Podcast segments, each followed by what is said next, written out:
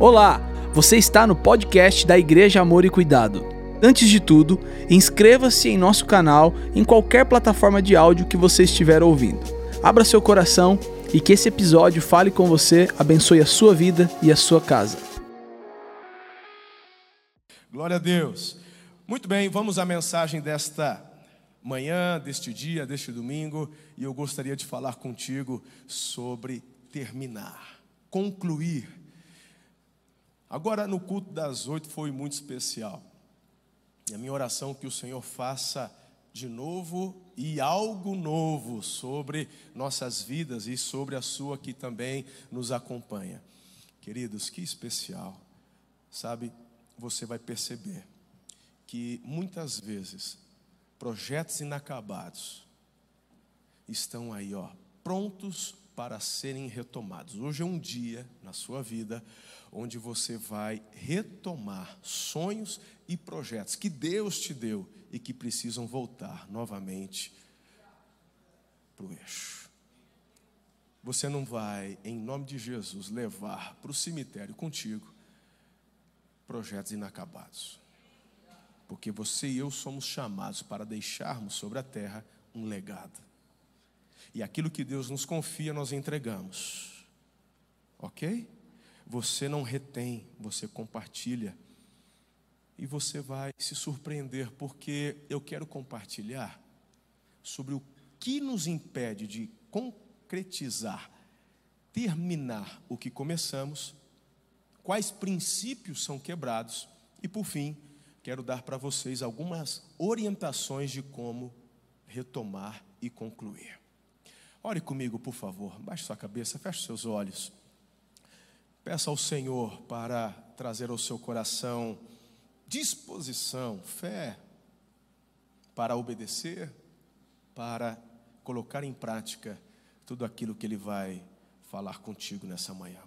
Amado Espírito Santo, nós te louvamos, te agradecemos, porque o Senhor é aquele que faz além do que pedimos ou pensamos, é o Senhor quem nos ajuda a realizar tudo querer do Pai sobre as nossas vidas, a fim de que o Filho seja honrado, glorificado, anunciado e o seu reino expandido sobre a face da terra.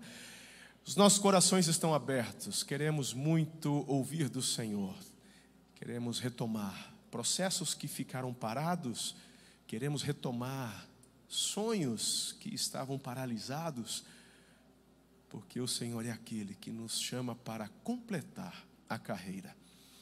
Fale conosco Oramos com fé, em nome de Jesus. Amém. Aplauda Jesus bem forte.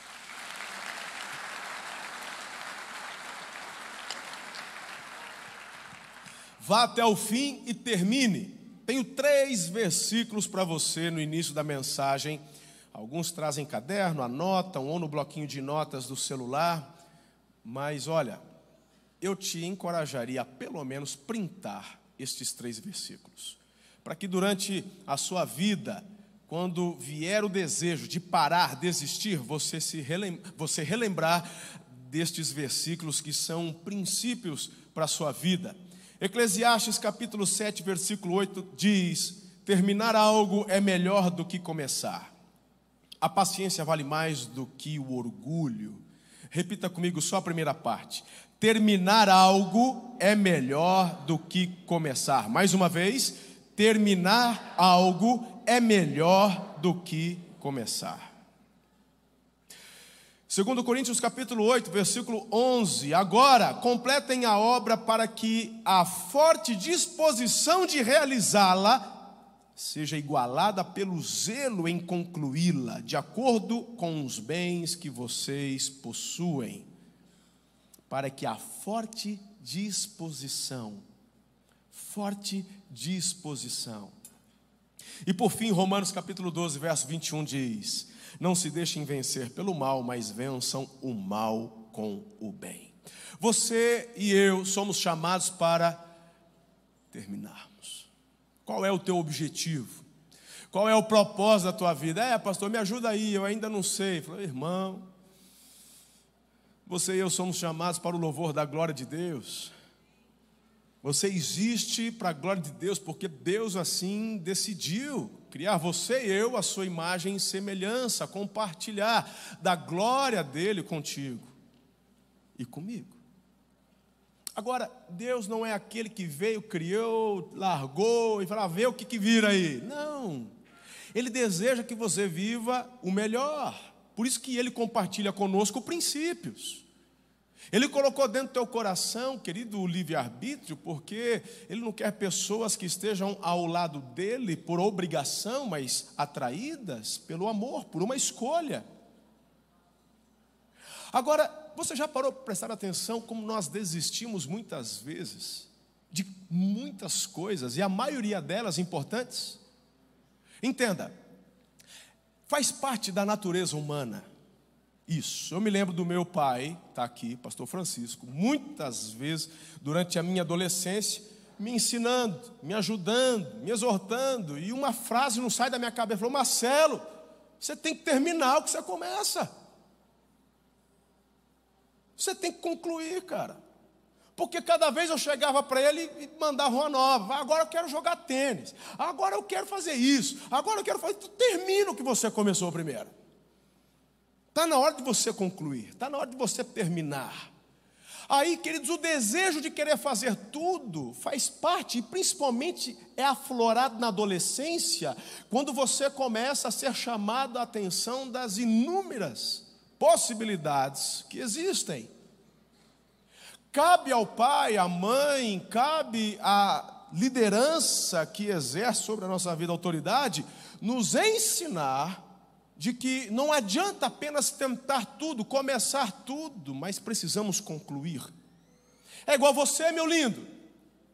Aí você tira férias, ganhou da empresa, foi um vendedor daqueles, ganhou o prêmio. Final do ano você ganhou o prêmio, vendedor do ano, não é? Aí você ganhou o quê? Uma semana num resort, lá no Nordeste. Diga amém aí, irmão.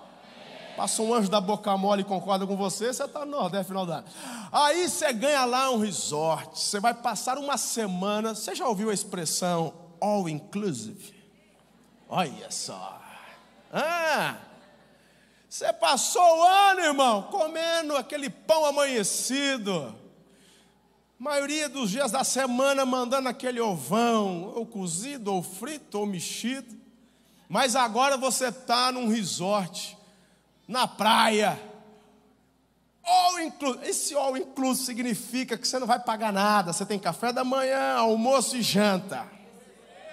Eita glória! Hoje já botou a mão na cabeça, diga que eu recebo. Amém. Agora deixa eu te contar uma coisa. Você chega no café da manhã, nesse hotelzão, e assim é, você quase não consegue ver o final da mesa. Aí você vai na mesa de sobremesa. Quem vai agora para Israel com a gente? Final de outubro estamos indo para Israel. E um dos hotéis que ficamos em Jerusalém tem uma mesa enorme, só com sobremesa. Estou com medo do pastor Raul Malá, ele tem uma recaída. Mas é uma mesa só de sobremesa, irmão. Que negócio. Não é nada. Porque são milhares de pessoas hospedadas lá. E na hora, é, o restaurante é enorme, então a mesa também é enorme. Aí você chega diante daquela mesa, qual que é a sua tentação?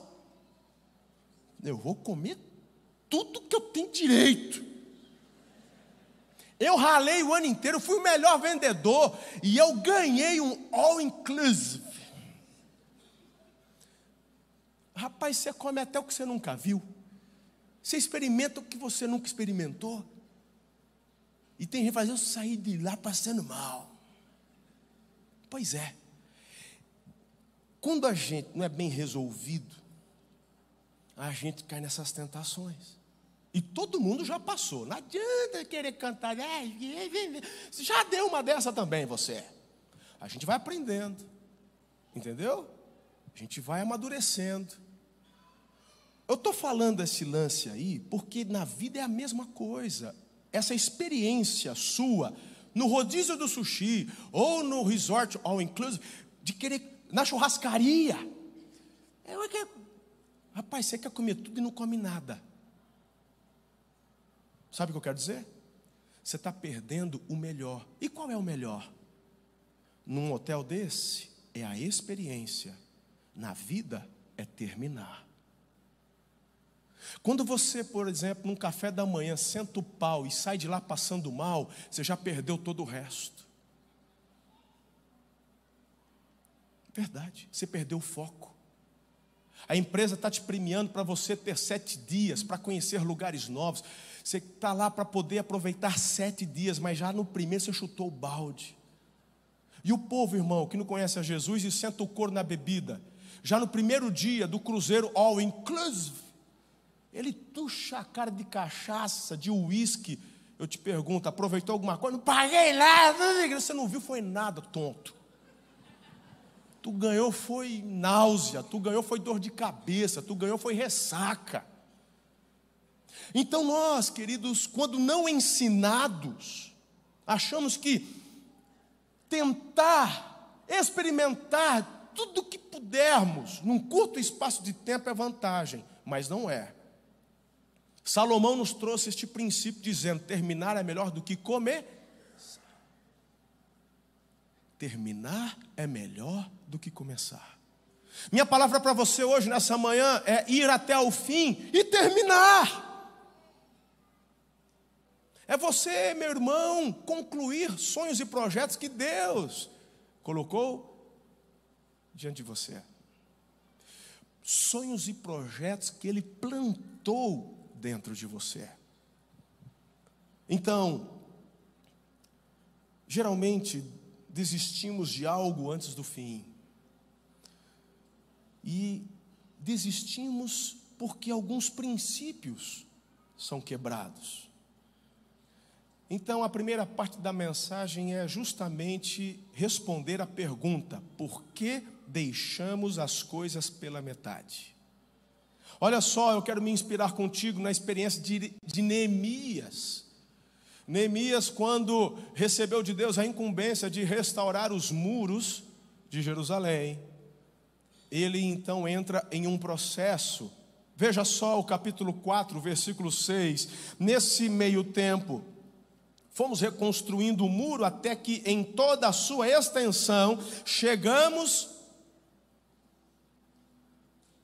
Aonde? A metade. Queridos, quantos de nós damos os primeiros passos e desistimos? Paramos, nos contentamos com a metade. Tá bom, tá legal. Ó, oh, melhor do que nada. Só que quando você é um adolescente e o teu pai e a tua mãe não te ensina a completar, parece uma coisa tão boba, onde você vai ter a missão de concluir uma aula de inglês, a missão de concluir uma aula de violão, a missão de chegar na faixa preta do karatê, do judô, do jiu-jitsu. Quando você simplesmente começa o que quer, para no que quer, começa no que quer, teu pai, tua mãe nunca te ensinou. Eu vou te falar, coisas que hoje são pequenas, Lá na frente, o teu cérebro, ele já acostumou que não é importante terminar. E aí ele vai te fazer desistir de coisas que são importantes, como por exemplo seu casamento. É por isso que nós temos uma geração, irmão, que escreveu, não leu, eu saí do emprego. Por quê? Ai, não sou valorizado. Ah, porque eu quis. Ele sai de uma empresa, foi para outra, por quê? Porque o outro me deu 50 reais a mais. E assim você sabe que os outros dão mais valor em mim do que em você. Só que você não sabe que se permanecer, se fosse até o fim, esse aqui ia te colocar como gerente. E lá você vai recomeçar do zero por causa de 50 reais, bobão. Aqui, em um, dois anos, você ganharia três, quatro, cinco vezes mais. Mas você é bobo, porque não aprendeu um princípio de concluir o que deveria terminar. Parou na metade ficou felizinho com metade. Interessante o Neemias falar, em toda a sua extensão, o muro estava pela metade. Menor que nada. Tá bom, vamos deixar assim. E muitos fazem isso. Muitos fazem isso no que diz respeito à sua vida com Deus. Ah, eu sou membro da igreja há 10 anos, sou membro da igreja. Eu nasci na igreja, pois é, mas e a profundidade do teu relacionamento? Não, sempre ficou na metade. Pois é, tem gente que chegou mês passado, já tem muito mais intimidade com Deus do que você. Por quê? Por que será? Hum. Vamos lá? Eu tenho quatro princípios que as pessoas quebram, não obedecem e por isso param pela metade. Ou às vezes, bem no comecinho já desistem, não chegam nem à metade. A primeira, ou o primeiro princípio quebrado, é que o povo trabalha sem equilíbrio. No mesmo verso 6, só que a parte B do versículo diz: Pois o povo estava totalmente dedicado ao trabalho.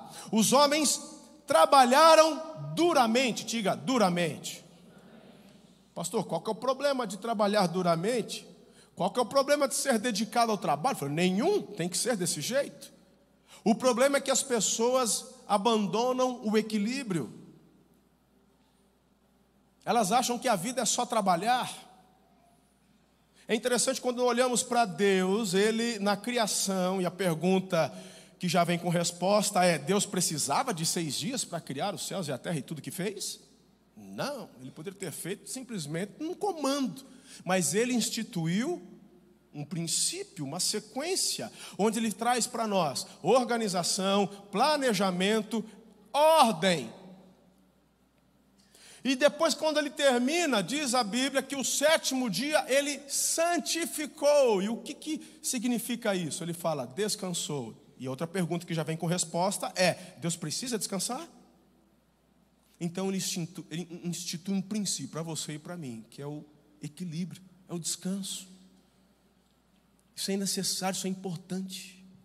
Muitas pessoas estão parando pela metade porque trabalham duro, isso é legal, estão lá totalmente comprometidos, aleluia, mas não tira férias, não descansa, ninguém aguenta, é necessário equilíbrio. Isso é algo que eu demorei muito para aprender. Por quê? Porque eu não fui ensinado, não tivemos. A gente trabalhou sempre. Foi ou não foi, pai? Dá para contar nos dedos quando a gente fez uma viagem ou outra. Talvez veio da realidade dele, não teve férias, o pai e a mãe nunca saía. E aí a gente vai atropelando, vai fazendo. Quando eu entro no ministério, mesma coisa, ué. Eu nunca considerei isso importante, porque eu não fui ensinado. Não aprendi isso como sendo algo importante. Sobre responsabilidade, trabalho, afinco, show, mas essa outra parte, não. E aí, queridos, quando eu vou para o ministério, logo no começo, salarinho pequeno, reservinha que eu tinha no primeiro ano foi embora. Eu era um pastor auxiliar, era um pastor de jovens. E aí, quando chegava as férias, eu não vi a hora de chegar às férias, sabe para quê? Para poder vender as férias e pagar as coisas, botar em ordem que a conta bancária para assim, ah, cobra coral, tinha preto e vermelho, preto e vermelho, preto e vermelho. Aí chegava as férias, eu vendia as férias para poder pagar a conta. E eu me lembro no meu primeiro ministério como pastor auxiliar, seis anos que eu fiquei ali, eu tirei férias uma vez porque um casal chegou para mim e falou assim, pastor, eu senti de Deus de dar umas férias para você. Eu falei, mas o que, que é isso? Eu falei, não, não, vamos para a praia. Meu irmão, ele me deu um carro, não o carro, ele me emprestou um carro. Pagou a gasolina do carro, até pedágio do carro ele pagou, e ele levou eu e Ana. Quando ele falou isso, eu comecei a chorar. Porque eu já estava meio esgotado, eu era um jovem pastor. E eu me lembro desse episódio com muito amor, com muito carinho, com muita, muito sentimento. Quando eu chego em Araçatuba, idem. Quando eu chego num patamar onde o meu salário me dá condições de sair de férias, está aqui o pastor Eliezer, pergunta para ele. Eu nunca o fiz de forma plena, completa, por quê? Porque eu nunca fui ensinado, nunca vi importância necessidade. Só que, meu irmão, chega uma hora que o preço ele é cobrado, porque ou você paga agora ou paga depois, mas vai pagar, ponto final. E sonhos e projetos que Deus deu para a minha vida, para essa igreja, que no começo, gente, pá, pá, pá, show, porque o que a gente está vivendo hoje é só o começo do que Deus quer fazer. E eu sei bem onde Deus quer levar cada um de nós como igreja, de forma individual, e a gente vai liberando a palavra e animado, mas chegou um momento que eu estava tão cansado, que eu falei, eu acho que não é para eu fazer, eu vou deixar para a próxima geração. E eu comecei a nutrir no meu coração sentimentos do tipo: até aqui já está legal, vamos continuar crescendo, mas aquele exponencial, vamos deixar para a próxima. Até que Deus vem, me exorta e diz: está parando pela metade por quê? E às vezes a única coisa que está te faltando é descanso. E aí eu comecei a ser exortado por colegas pastores, por amigos. Porque muitas vezes eles ligam, pastor, vamos sair junto. Né? Porque não dá muito certo viajar com ovelha. Não dá. Ah, não dá, ué. A gente vai sair viajando para passear, vocês acham que é aconselhamento VIP. Não dá para sair com ovelha, mas tem os outros colegas, bora lá. Aí fala, não, acho que não dá, agora não é prioridade. Ah, e aí eu comecei a ser exortado tenho procurado crescer, melhorar e aprender. E quando você coloca em prática princípios como esse que eu estou compartilhando, é impressionante como que os sonhos começam a ficar de novo vívidos. É interessante como que as barreiras começam a cair, a cair e as forças começam a retomar. E aí fala, não, é para agora, bora, vamos. Pergunta para a minha equipe como é que eu volto depois de uma viagem, seja qual for, seja viagem onde eu vou para uma conferência, onde eu vou visitar alguma outra igreja, no Brasil ou fora, ou até mesmo quando eu chego de viagem de férias. Pergunta para eles como é que eu chego, se eu não chego pilhado. Me lembra a primeira vez que eu fui para o Beto Carreiro. Quem já foi no Beto Carreiro? Se não foi, está perdendo, deveria ir. Santa Catarina, tá perto. É Disney, Disney, Disney, que você não conhece o Beto Carreiro. A hora que você for no Beto Carreiro, vai muito mais barato, pertinho. É, olha, e tem praia ali perto ainda. E não é dólar, é real. Aí você fala assim, ai, mas é muito caro o ingresso. Eu falei, então vai para Disney, pagar 20 vezes mais. Mas aqui, eu lembro a primeira vez que eu fui com a família, já tem uns bons anos, quando eu retorno, Primeira reunião da equipe, qual que era a pauta do assunto? Beto Carreiro, está lá, o pastor Diego, acabou de falar. Eu volto de férias. E a pauta da reunião pastoral era Beto Carreiro. Sobre férias? Não, sobre a excelência que eu vi lá. Sobre o que eu entendi, o que, que eu enxerguei, o que, que ativou dentro de mim. Falou, vamos falar, oh, isso aqui dá certo lá, dá certo aqui também. Sabe essa, essa parte, esse countdown aqui, a hora que tem aquele vídeo? Aqui, levante-se, papapá, olha, olha, estacionamento, olha, essa banheira por aqui. Sabe quando foi que isso aqui mudou? Não foi em nenhuma igreja, foi no Beto Carreiro que eu vi isso. A gente só não achou um Cid Moreira ainda para gravar, quando fala e a voz treme. Mas não achar um Cid Moreira ainda para dar uma, porque lá uma voz, é, né? Gente, quando você descansa, você abraça o princípio do equilíbrio, você está debaixo de um princípio que Deus deu. E o sétimo dia, Ele. Aí, meu irmão, chega domingo, o que você quer fazer? Trabalhar. Chega domingo, o que você quer fazer? Corrigir prova. Não vai dar certo. Tem uma galera aqui da parte da saúde aí, ó. Tem um pessoal aí da academia, tal, uns atletas. É saudável treinar de domingo a domingo? Eles falam, tem que descansar, pelo menos um dia da semana. Porque chega uma hora que se você não der descanso, aquilo que você está querendo você não vai conseguir. O alterofilista, ele quer ganhar músculo. Certo? Certo. Então eu vou todo dia. É, mas se você não descansar um dia da semana e dar para o teu corpo um comando do descanso, você não vai ter o ganho que você teria se descansasse. Porque quando princípios são quebrados, vai ficar pela metade. Quem está comigo até aqui? Sai outro lá que é atleta também. Estou certo ou não estou? É. É desse jeito. Está na hora de você sentar com sua esposa, com seu marido e pedir ajuda. Você não sabe tudo, poxa. É um princípio. É, mesmo tem dinheiro para ir no Beto Carreiro, mas tem para ir no Tietê, vai no Tietê. Tem rancho de, de 10 mil por dia e tem rancho de 100 a um dia. Vai lá, ué. Quando você puder de 200, paga de 200. Até chegar no Beto Carreiro e. Ah, mas eu já fui no Beto Carreiro, então já dá para na Disney? Vai na Disney também, não falando para não ir. Vai. Consegue para a Europa? Vai para a Europa. Show. O que não pode é você negligenciar este princípio. Diga amém, você está aí. Boa. Segundo princípio quebrado. É quando a gente ignora a realidade da oposição. No verso 7 diz: Mas quando Sambalate, Tobias e os árabes, os amonitas e os homens de Asdote ouviram dizer que a obra continuava e que as brechas no muro estavam sendo fechadas, ficaram ficaram A pior bobagem que você pode fazer é ignorar a realidade da oposição. E aí, meu irmão, tem gente que por não conhecer fala assim: é, mas se está tendo problema e oposição, então, então Deus não está nesse negócio.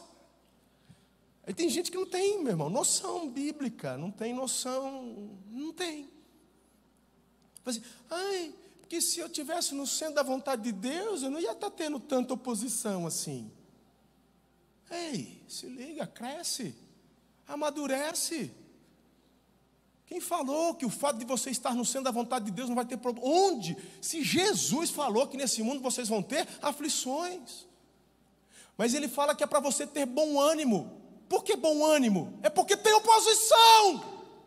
Tem bucha, tem problema, tem gente que se levanta. E vou te falar aqui uma coisa muito importante.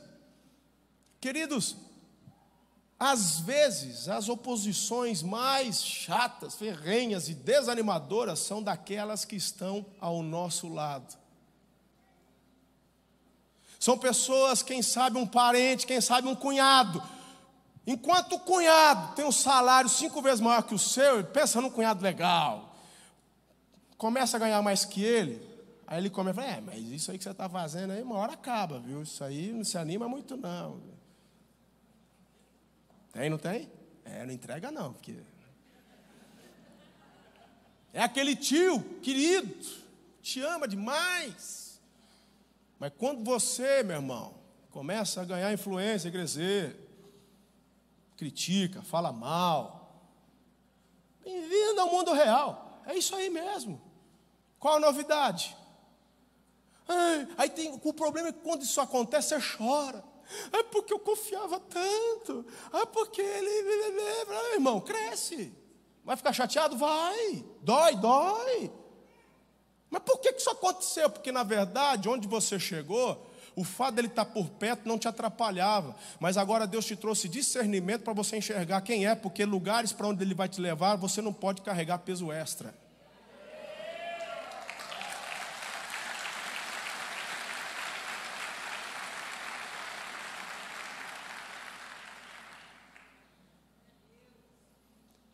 Enquanto você está taxiando, irmão, dá até para arrastar alguém.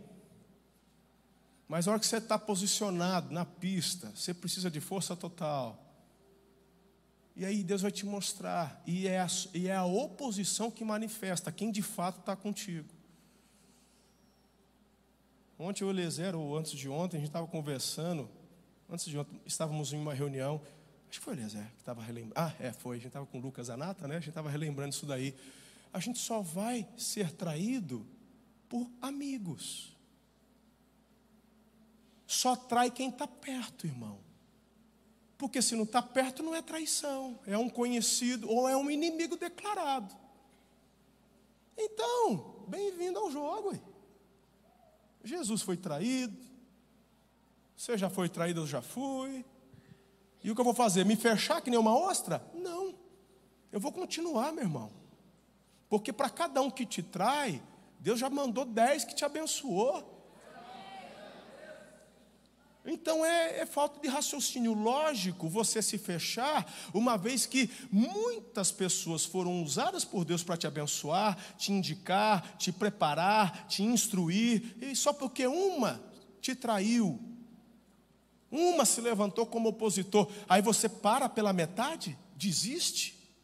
não é, não é racional isso. Não é. Faz sentido? Para mim faz. Então tudo bem, gente.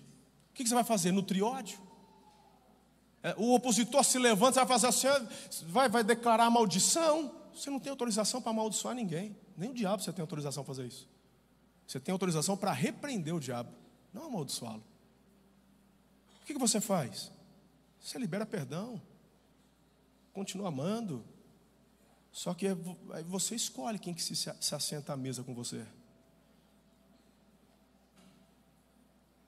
Quem que vai te ajudar a completar? Quem que vai te ajudar a terminar? Aquele que está do seu lado e te critica? Aquele que está do teu lado se levanta como opositor? Aquele que ao invés de celebrar suas vitórias, torce o nariz porque tem inveja? Ou aqueles que estão celebrando, quando tem alguma coisa que não está legal, te alertam, estão falando assim: olha, você não era melhor fazer dessa forma? Escolhe quem é que se assenta à mesa com você para a próxima fase, para o próximo passo, não dá para ficar com gente assim. Agora, que vão se levantar? Vão, é óbvio. É interessante, Patrick, você ouvir a expressão de Neemias, onde ele fala: essa turma, Sambalat, Tobias, os árabes, os amonitas, ficaram furiosos. Furiosos. Você, meu irmão, se acontece comigo, acontece com você. É, deve ter coisa errada aí. Com relação ao mover da igreja, amor e cuidado em Araçatuba, o que a gente mais escuta? É, vai passar, vocês vão ver. E esse vai passar já tem 14 anos. Vou, deixa eu falar uma coisa. De fato, gente, vai passar. E eu já sei quando que vai passar. Vai passar quando ela ficar vazia por causa do arrebatamento. Aí, aí vai passar. Vem o arrebatamento, leva a igreja, aí passa mesmo. Aí, quem quiser ficar com os despojos, é lá que vai passar. Estamos trabalhando para terminarmos aprovado. E o terminar aprovado para a igreja não tem a ver com uma geração, não tem a ver com o ministério do pastor Marcelo, tem a ver com o propósito da igreja de Jesus na terra. Então eu e você miramos lá no término, que é, querido, o arrebatamento. Então, se você mira apenas no teu encontro com o Senhor, eu vou te falar, você está olhando o muro pela metade. Se você só quer terminar aprovado no que diz respeito à sua vida aqui, você está terminando pela metade. Você tem que enxergar o propósito final. Qual é? venha o teu reino, seja feita a tua vontade aqui na terra como é no céu. Então, o propósito de Jesus é fazer com que o reino dele expanda, cresça, se alastre pela terra. Então, o meu propósito de vida, o meu terminar aprovado, tem a ver com a continuidade do avanço do reino. O que você está fazendo para cooperar com isso? Tem a ver com a tua filha que, que você está fazendo para gerar nela um desejo de continuar depois que você partir? Aí, ah, isola, pastor, você já está falando de morrer? Ah, pelo amor, cresce. Cresce. Ou você vai virar semente, eu não estou sabendo? Conta para gente aí, aí. Você...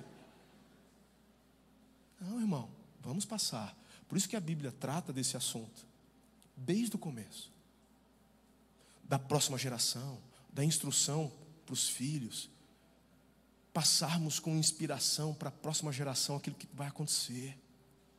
Passar o bastão, gente. Porque não tem a ver com uma pessoa, não tem a ver com uma geração, tem a ver com o plano de Deus para a terra. Diga amém a isso. Terceiro princípio quebrado que fazem as pessoas desistirem é quando você pensa que nunca vai ficar esgotado é quando você ignora a realidade do esgotamento. O verso 10 diz: Por isso o povo de Judá começou a dizer: Os trabalhadores já não têm mais forças. Mas sabe qual é o problema? Ainda tem muito entulho. Tem muito trabalho para fazer. Fala aí, irmão, quantas empresas pararam porque perderam força? Quantas igrejas pararam porque perderam força? Quantos casamentos acabaram porque a mulher falou: Eu não aguento mais. Quantos pais desistiram dos seus filhos porque já disse, porque dizendo, esse não tem mais jeito. E quando você diz, esse meu filho não tem mais jeito, você está simplesmente dizendo, eu não aguento mais. Onde está o problema? Quebra do princípio do esgotamento. Vem. Todos no início pensam que o cansaço e o esgotamento nunca vai chegar. Mas se você não incluir o esgotamento na tua agenda, no teu planejamento, ele vai te pegar. E aí você linka com o que eu falei sobre descanso, porque o esgotamento é uma realidade. Quanto mais longo for o processo, é mais natural que apareça. Você e eu conhecemos muito bem a expressão vencidos pelo cansaço. Jamais, não diga isso. Não diga. Você não pode dar brecha para esse esgotamento. Como é que eu faço, pastor? Planejamento. Planejamento, gente. Aí, só em cima desse ponto, pastor Fabrício, eu posso trabalhar uma hora com vocês e redigir uma tese sobre como evitar o esgotamento, inclusive dá um Google no nosso, lá no nosso YouTube e tem uma mensagem só sobre esgotamento para você ali. Quando você negligencia sua saúde, quando você negligencia a, a, a, suas emoções, quando você negligencia sono, o esgotamento chega mais rápido. Chega mais rápido. Aí vai, não tenho tempo. Você tem tempo, sim. É que você, meu irmão, não está dando prioridade para aquilo que é importante. Por exemplo, dormir é importante. E eu fui aprender isso a duras penas. Eu tive que tomar bronca do médico. Eu dormia três horas, quatro por noite, quando muito. E com a desculpa que tinha que acordar às quatro para orar. Acordar, eu já ia dormir uma, duas da manhã para acordar quatro e meia, cinco e já tocar o dia inteiro. Não consigo dormir à tarde, não é? Dormia três horas, começa a cair cabelo, engorda. Claro que não é só falta de sono, mas coopera. Gera ansiedade. E aí, irmão, você está esgotado. Você... Não levanta a mão, não, mas quantos aqui já acordam de manhã cansados? É porque você não dormiu. Não, eu dormi. Não, não, você não dormiu. Porque o sono, ele revigora. Se você acordou cansado, você tem que procurar um médico. Em Aracatuba tem uma clínica, chama, não estou fazendo merchan, porque eu nem conheço o dono lá, mas é a clínica do sono. Procura a clínica do sono, vai num endocrinologista. Às vezes você tem a tal da apneia. Quem tem apneia acorda de manhã cansado. A apneia é você para de respirar, gente, durante o sono. Tem gente que está beirando, está puxando as penas dos anjos aí e não está sabendo, vai morrer de repente. Nesse, na clínica do sono, eles fazem um exame, você dorme lá, e aí você vai descobrir quanto. Tem, tem gente, a pastora Ana fez já. Pastora Ana fez. Haldman fez, não fez, filhão? Quantas apneias você teve à noite? Mais de 100 apneias à noite. A mais, a mais longa, você ficou quanto, quanto tempo sem respirar? 30 segundos sem respirar. Em uma das apneias. Tem gente que vem, fica até dois minutos. Tem gente que fica mais sem respirar. Você já viu aquela retroescavadeira lá, né, dormindo depois do almoço? Já viu isso? Você já reparou? Porque ele tem, tem um ritmo, né? né? Não tem um ritmo? Você já percebeu que de vez em quando assim.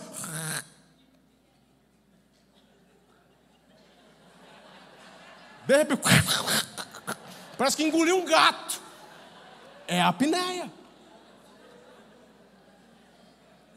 Como é que um abençoado desse alcança o sono profundo, que é chamado de sono REM? É no sono profundo, no sono REM, que você é renovado, seus hormônios são liberados, produzidos, etc. E vai, vai, vai, vai, vai. E aí, quando você acorda de manhã, tua bateria está cheia. Quem já acordou cedo, pegou o celular falou, porcaria, não, não, não carregou. Aí você xinga a Apple, fala mal da Samsung, aí quando você percebe, o erro foi seu, você não conectou direito, ficou torto. Foi ou não foi? Pois é, reclama de Deus, eu estou cansado, eu estou... mas você não dorme direito, você não conectou direitinho na tomada. Faz direito que funciona. O esgotamento é uma realidade. Tem que dormir direito, se alimentar direito. Eu poderia passar o resto da manhã falando aqui com vocês sobre a importância de atividade física. Então, não planejar e, e o, o, não colocar o esgotamento no teu planejamento é um erro. Você ignora o esgotamento, para na metade, desiste. Quarto e último. As pessoas param pela metade porque tratamos o medo apenas como uma possibilidade. Neemias, no verso 10, a parte B, diz: Por nós mesmos não conseguiremos reconstruir o muro. E no verso 11, e os, e os nossos inimigos diziam: Antes que descubram qualquer coisa ou nos vejam, estaremos bem ali no meio deles. Vamos matá-los e acabar com o trabalho deles. O medo não é uma possibilidade, é uma realidade. O medo existe. E quando você ignora o medo, você também, meu irmão, quando ele aparece, você assusta e para. É isso que eu quero dizer. Tem gente até hoje que não tirou carta de motorista. Por quê? Nunca pensou nisso. Mas aí viu um acidente, aí quando chegou na tua vez de tirar a carta, e se, me, e se trombarem em mim? E se não sei o quê, meu irmão? E se minha mãe fosse homem, eu não estava aqui. Quem planta um pé de si só colhe nunca. Então você não termina, você não completa. Pastor, onde só quer chegar? Eu quero dizer o seguinte: se o medo é uma realidade, você tem que trabalhar com a existência dele. Como assim? A Bíblia fala que o medo é um espírito. Mas o Espírito Santo que habita em mim, habita em você, é um espírito de coragem. Então, quando o medo se manifestar, você o repreende. Você age com fé, coragem e ousadia. Você, quando o medo se manifesta, você não paralisa, mas avança, porque toma posse das promessas de Deus, onde diz que você é mais que vencedor.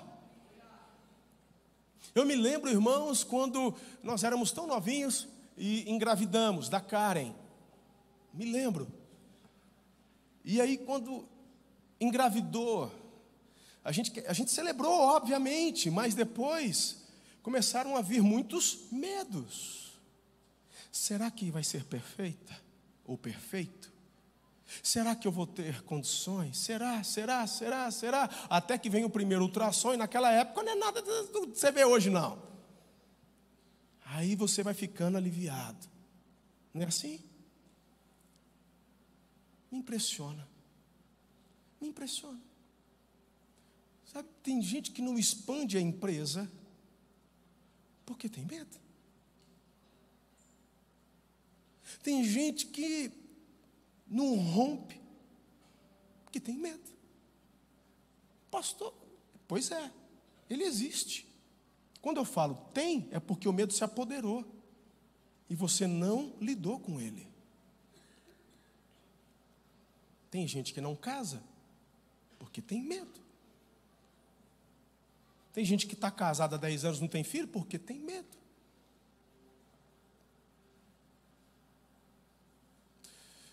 E se o medo tomar conta, o muro continua pela metade. E se o muro continua pela metade, você está perdendo o melhor. Porque o melhor não é começar, é terminar. Queridos, vamos encerrar nossa mensagem de uma forma inspirativa. Porque eu, eu quero trazer para vocês como que a gente termina.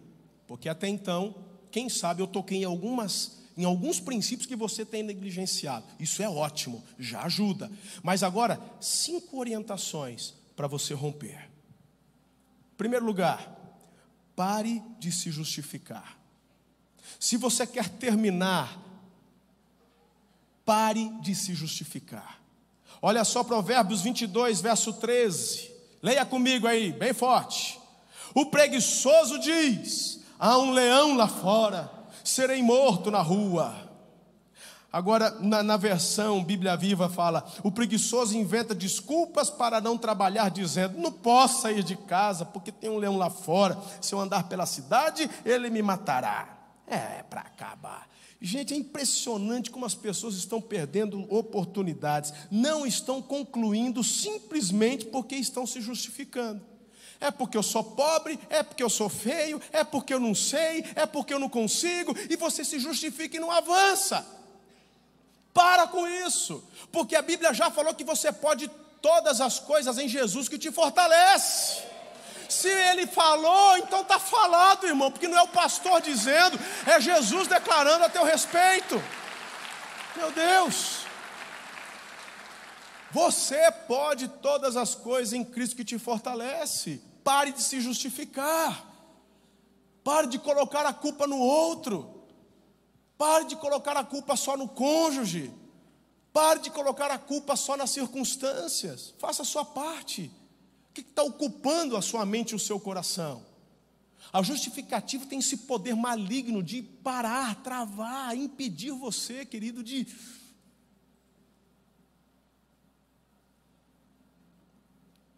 O justo não se justifica, porque já foi justificado um dia. E você em Jesus foi justificado pelo sangue do Cordeiro. Avance, vá. Não interessa qual a sua idade. Abaixa a sua cabeça, feche os seus olhos. Espírito Santo, traga a memória agora dos meus filhos, estes aqui e os que estão em casa. Traga à memória sonhos, projetos que ficaram pela metade, mas que foram dados pelo Senhor para serem concluídos. Começa a trazer, Senhor, as memórias de cada um deles.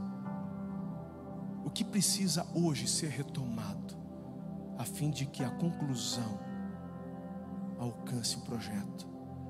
Em nome de Jesus. Amém. Olha para mim. Daqui até o término da mensagem, o Senhor vai trazer projetos, propósitos que um dia você se viu empenhado, que você deixou, quem sabe por justificativas, que na sua cabeça pareciam até plausíveis. Mas a questão é: se foi dada por Deus, você tem que terminar e vai concluir, porque aquele que te chamou é fiel, ele faz além do que pedimos ou pensamos.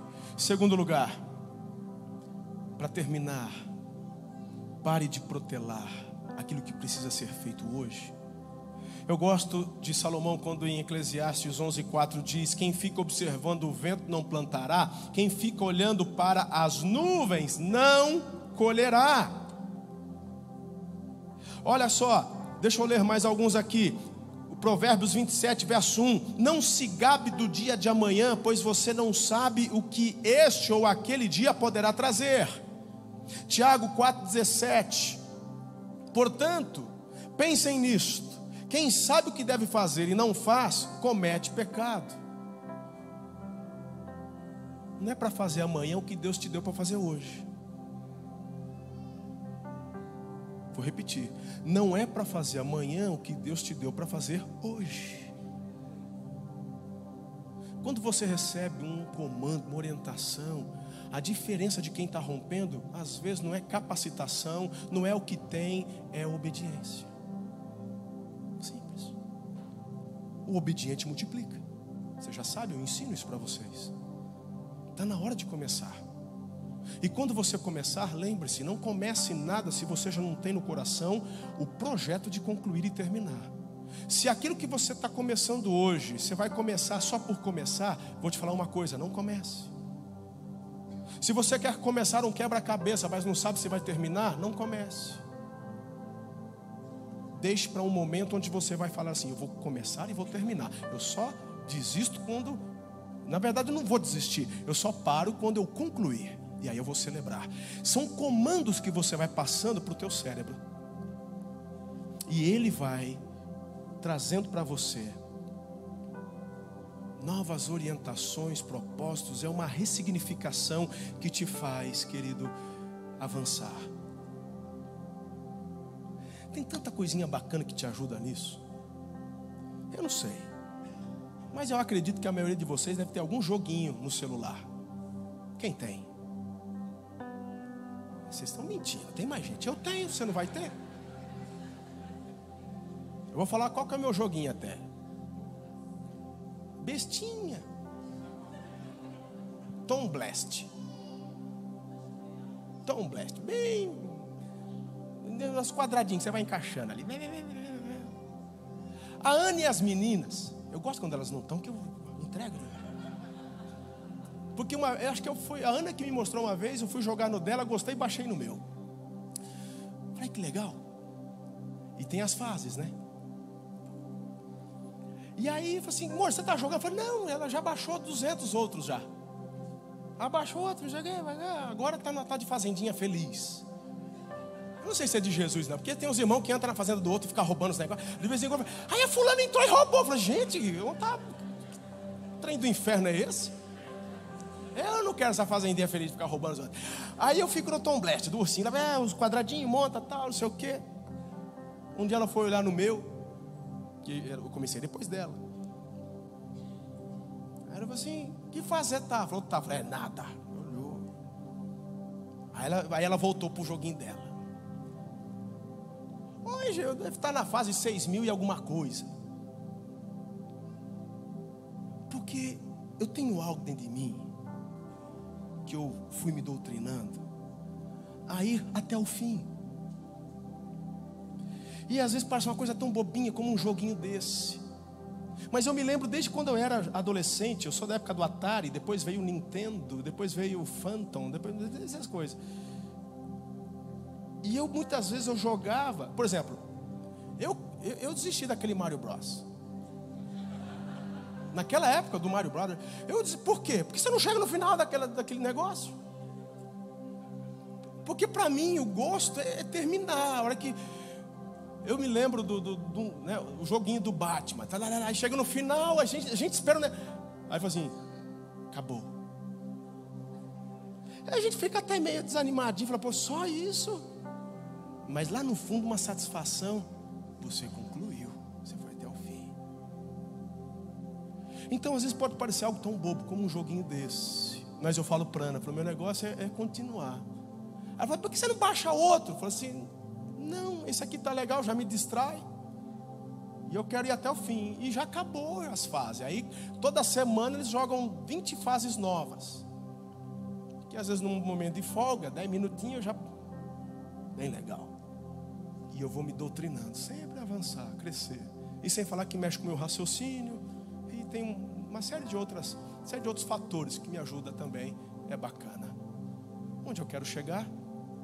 Tem gente que não consegue concluir, simplesmente porque fica atolado no pensamento de derrota, simplesmente porque fica protelando. Ele desiste porque quando chega numa fase difícil, ele desiste, baixa um outro joguinho. Se você, meu irmão, vai fazendo isso, quando a primeira dificuldade na tua empresa se levantar, a tua tendência humana vai ser desistir. Quando a primeira crise no casamento se manifestar, o primeiro pensamento que o teu cérebro vai mandar é: desista também.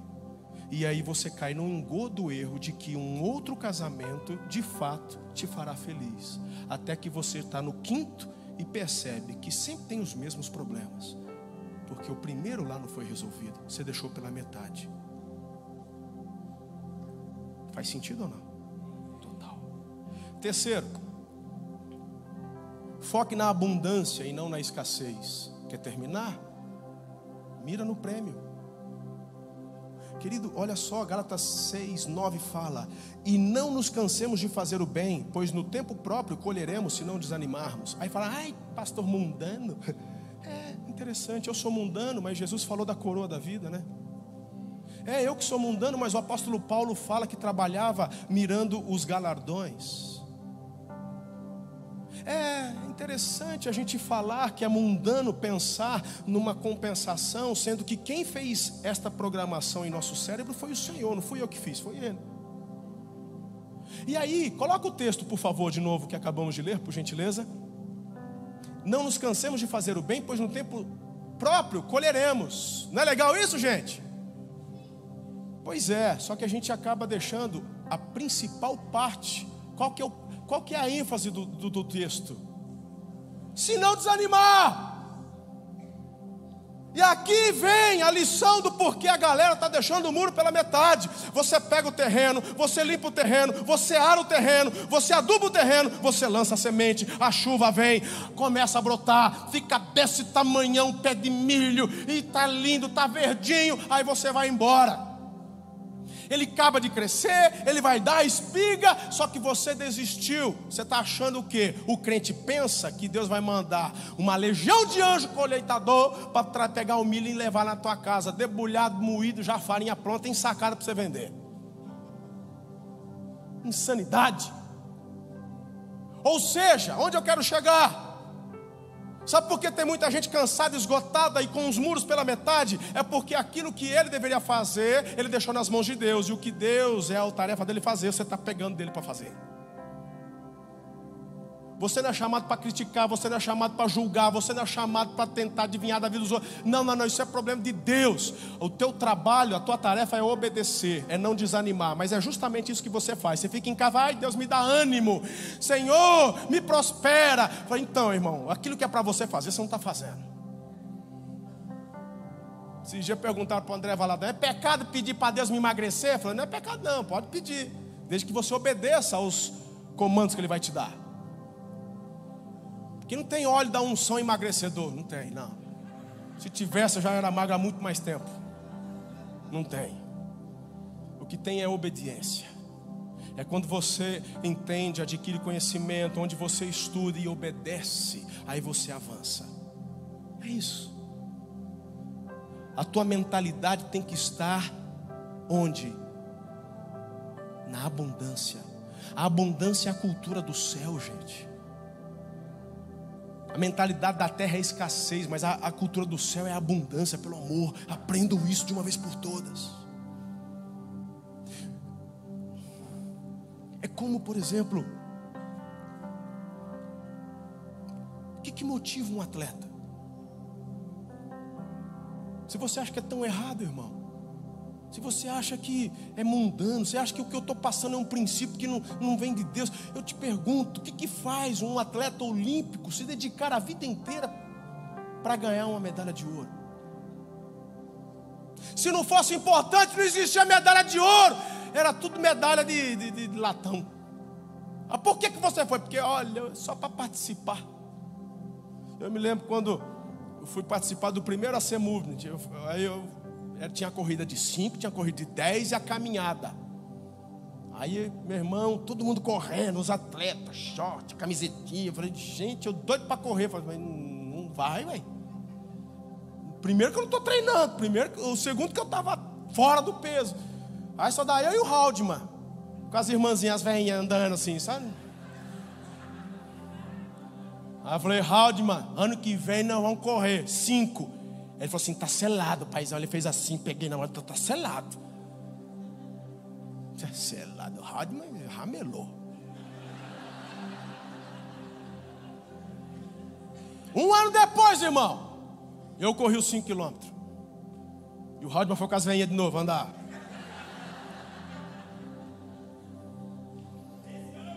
Ah, bom, hein? Olha, agora ele tá, agora ele tá na pegada. Agora ele... Escuta. Quando eu fui correr os cinco, eu, eu fiquei primeiro para chegar lá, irmão. Eu tive que eu fui, eu tive que ir para academia. Eu tive que baixar de peso. Eu tive que com, começar a correr na, na esteira. E às vezes eu andava 100 metros, parece que ia sair o coração pela boca. Mas eu falei, não, são 5 quilômetros. Aí eu comecei a correr dois, três, até que chegar a cinco na esteira. Aí eu corria cinco na esteira, cinco na esteira. Hum. Mas eu sabia que na rua é diferente. Eu me lembro exatamente hoje. Eu cheguei na travessia linha de chegada, que foi aqui no Bela Vista. Inclusive esse ano vai ter de novo, hein?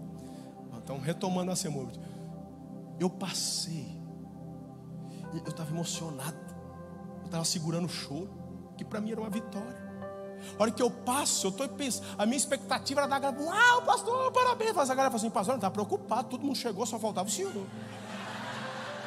Aí aquela vontade de chorar passou, porque deu uma raiva.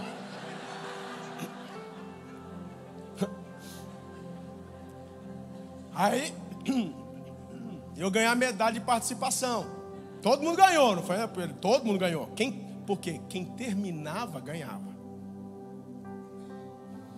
Então, o primeiro lugar já tinha chegado duas horas antes. Segundo, terceiro, e eu ganhei a medalhinha da participação. Porque o meu alvo era completar. Esse ano eu vou correr. Mas eu não quero só completar, eu quero melhorar o meu tempo. Eu não tenho condições de chegar entre os três primeiros ainda. Até porque não é o meu foco de treino. Mas eu já quero ser melhor do que eu fui, do que eu fiz. Mas o que faz um atleta olímpico dedicar oito horas do seu dia para ganhar uma medalha de ouro? Ele está de olho na recompensa. Ah, mas nem ganha tanto dinheiro assim quando ganha uma medalha olímpica. Ah, você não entende os negócios. O país dele dá um prêmio em dinheiro. E o que ele ganha depois de publicidade? Ih, irmão. Então, quando você ensina a sua mente na abundância de que existe lá na linha de chegada um prêmio, você vai se acostumando em concluir o que você termina, porque é melhor terminar do que começar. Quem sabe hoje você está aprendendo simplesmente a não começar projetos novos sem antes concluir o que, os que você já tinha. De repente você estava aqui com algo novo que eu vou começar, vou começar, e o Espírito Santo está te mostrando que ainda precisa ser concluído. Então, se você começa algo hoje, só porque você quer, não por direção de Deus, sendo que existem outras que precisam ser concluídas, você vai dividir força, foco, energia e não vai terminar nenhuma das duas. Tenho dito para minha equipe: nosso primeiro ministério não é a igreja, é nossa casa, nossa família, é o nosso casamento.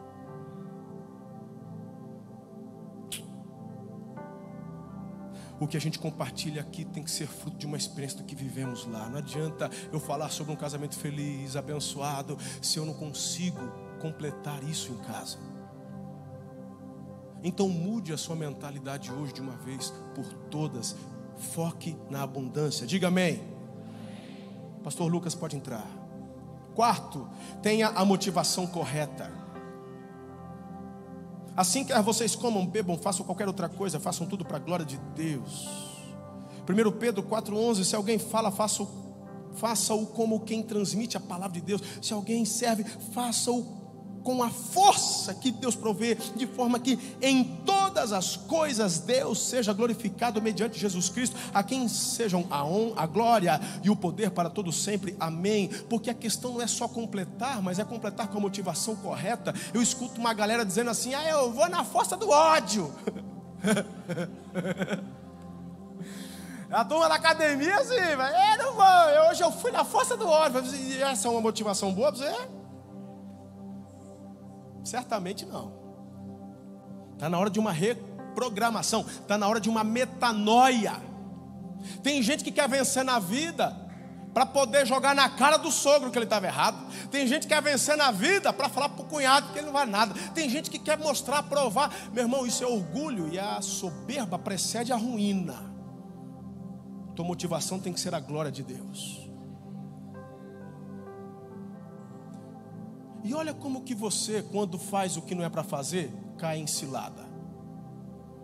Você acha que eu não sei que tem gente que me critica? É que o pastor agora está todo fitness, fica botando as roupinhas dele agora, não sei o quê, não sei se precisa disso. Quando você faz essa crítica, você afasta de você a bênção e o que Deus gostaria de fazer. E o que eu estou dando de exemplo com relação a mim tem a ver com muitas outras áreas lá no seu trabalho. Às vezes você, meu irmão, vê um funcionário, um colega de trabalho fazer alguma coisa e o teu cérebro faz você falar o quê? É, um puxa-saco. E aí você vai para o outro extremo, porque ninguém gosta de puxa-saco. Mas o cara não é puxa-saco, ele é dedicado. Você deveria, na verdade, buscar nele inspiração para fazer o mesmo e até melhor. Aí você se sabota. tem a ver com honra, não com puxa-saquismo. Então perceba que uma crítica te afasta da bênção. Tá pegando aqui o fio ou não?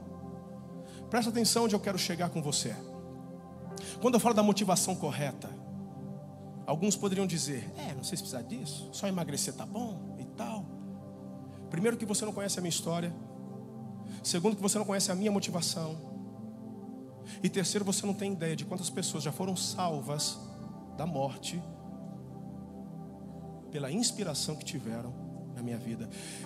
Você não tem ideia, quando eu saio para viajar, de pastores ao redor do Brasil e do mundo, que olham para mim e falam, em lágrimas: Você pode me ajudar? Porque eu estou vendo que deu certo com você. O que, que você fez? Esses dias um me procurou. Você fez bariátrica? Eu tive que levantar a barriga para Não tem bariátrica, não tem lipoaspiração, não tem, não tem nada, tá vendo? Não tem nada não. Eu te ajudo.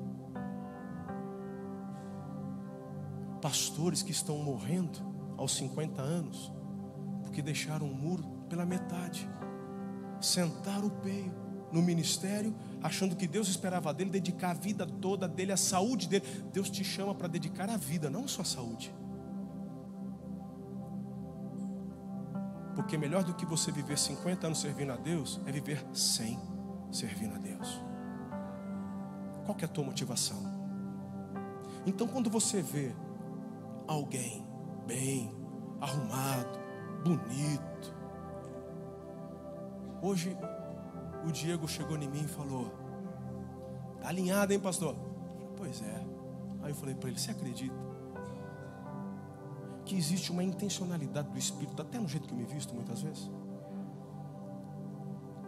Porque eu não gosto de usar terno, não. Eu gosto de jeans, tênis, camiseta. Mas todas as vezes que eu oro, um dia antes de vir para a igreja e pergunto, Espírito Santo, como é que o senhor quer que eu vá? E aí ele me traz. Eu nem sei se eu venho assim à noite hoje.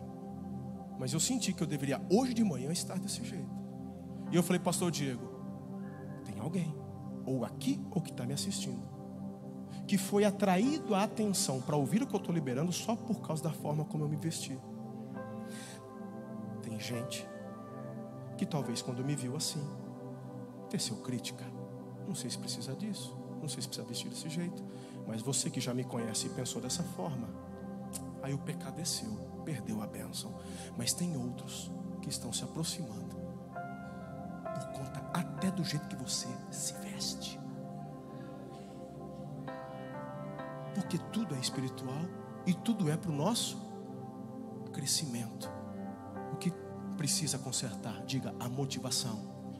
De novo, a motivação.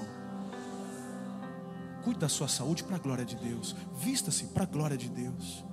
Termine o que você começou para a glória de Deus.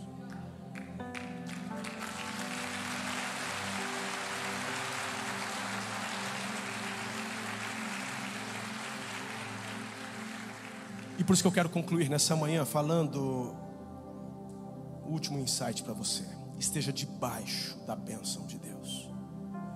Porque Filipenses 1,6, Paulo fala: Estou convencido de que aquele que começou a boa obra em vocês vai completá-la até o dia de Cristo Jesus. É a bênção de Deus que te ajuda, que te renova, filho, filha.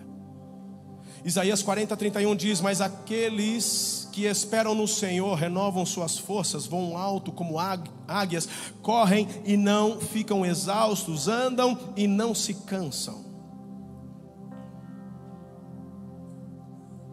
Minha palavra para você nesta manhã é simplesmente termine sua missão de vida neste mundo. Nenhum atleta é coroado como vencedor se não competir de acordo com as regras, segundo Timóteo, capítulo 2, verso 5. Parece insight de coaching, não é? Palavra de Deus. Palavra de Deus. Ele é tudo que você precisa que eu preciso para terminar, pastor? Qual que é o meu próximo passo? Só o primeiro. Deu o primeiro. É no casamento. Lava a louça hoje, faz o almoço. Vai lá. É na saúde? É na saúde? Hoje à tarde.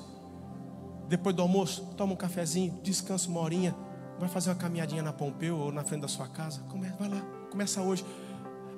É a justificativa. Por isso que não termina. Você não começa. Você acabou de perguntar, como é que eu. Primeiro passo, vai lá. Amanhã, vai para a academia, procura um personal, faz a sua parte. Dois, três jovens me procuraram, da minha equipe. Pastor, sou ajuda? Eu ajudo.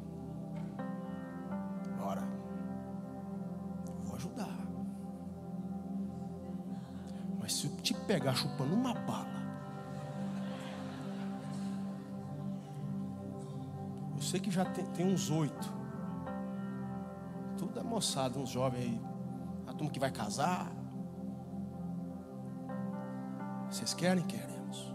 Domingo passado fiz uma reunião culto das oito, estava lá na reunião. Levei uma balança. Fui pesando um por um. Sobe aí. Tantas arroba, tantas arroba, tantas arroba. Aí eu não falei nada. Isso aí o pastor Lucas fica dedo duro. Aí, bora lá? Primeiro, eu não sou nutricionista. Segundo, eu não sou médico. O meu trabalho é aqui com vocês. É metanoia. Certo? Então você tem personal, você tem nutricionista, você tem médico. Meu trabalho aqui com vocês.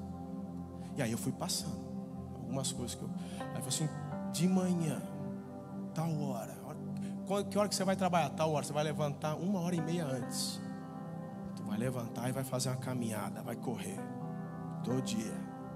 E eu montei um grupo e eles têm que mostrar no grupo que fizeram.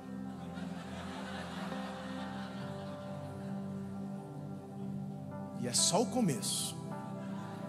Porque num outro horário eles vão ter que fazer a musculação. E tem que fazer. Se ramelar, bom voyage. Não vou ficar malhando em ferro frio nem dar murro em ponta de faca. Você simplesmente perde a benção. Te libera. E agora é o seguinte: Pera aí, eu não terminei. Vocês vão comer arroz, franguinho desfiado. Tarefa 2, compra a balança. Vai ter que pesar o que come. Dá teus pulos. Em uma semana tem que ver a diferença, como já deu nos meninos. A minha lanche todo dia, toda hora. Só de comer arrozinho com frango, salada e carne. Já estão já alinhando. Só que aí eu estou mandando os comandos para eles. Se você focar no resultado de uma semana, você nunca vai terminar a linha de chegada. Porque é como termina que conta, não é como começa. O gostoso é terminar, não é começar. Amém? Eu quero orar por você nessa manhã. Fique em pé. Você foi chamado para terminar e vencer, não se esqueça disso. O melhor da tua história ainda está para acontecer, não é frase de efeito. Porque com Jesus sempre amanhã é melhor que hoje. Por quê? Porque a gente aprende, a gente cresce, o Espírito Santo nos ensina. Então, querido, de verdade, a sua vida amanhã vai ser melhor que hoje. Porque amanhã você vai amar mais sua esposa do que você ama ela hoje. Em nome de Jesus.